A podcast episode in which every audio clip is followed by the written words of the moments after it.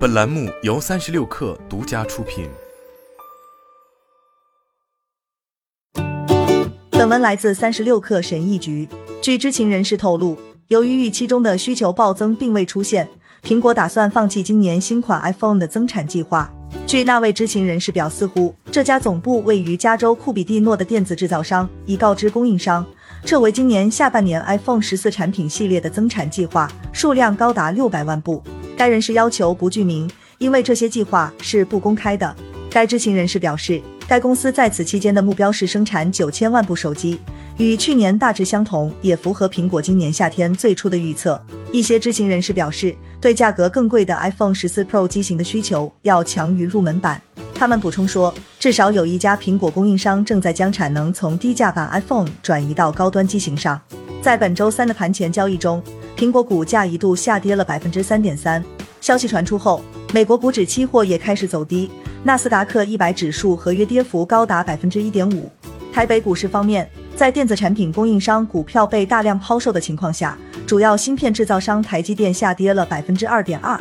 苹果最大的 iPhone 组装商红海精密工业有限公司的股价下跌了百分之二点九。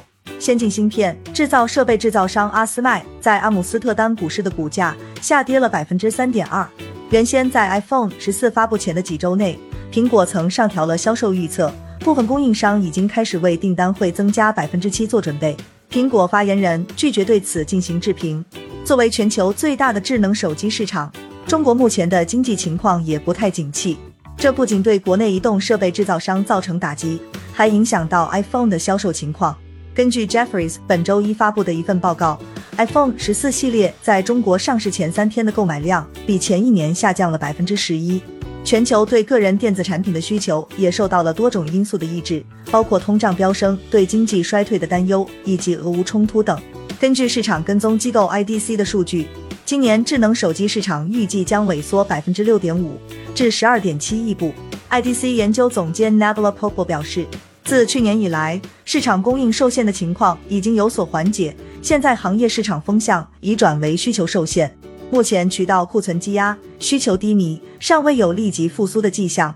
这种情况让 OEM 感到恐慌，并在二零二二年大幅削减订单。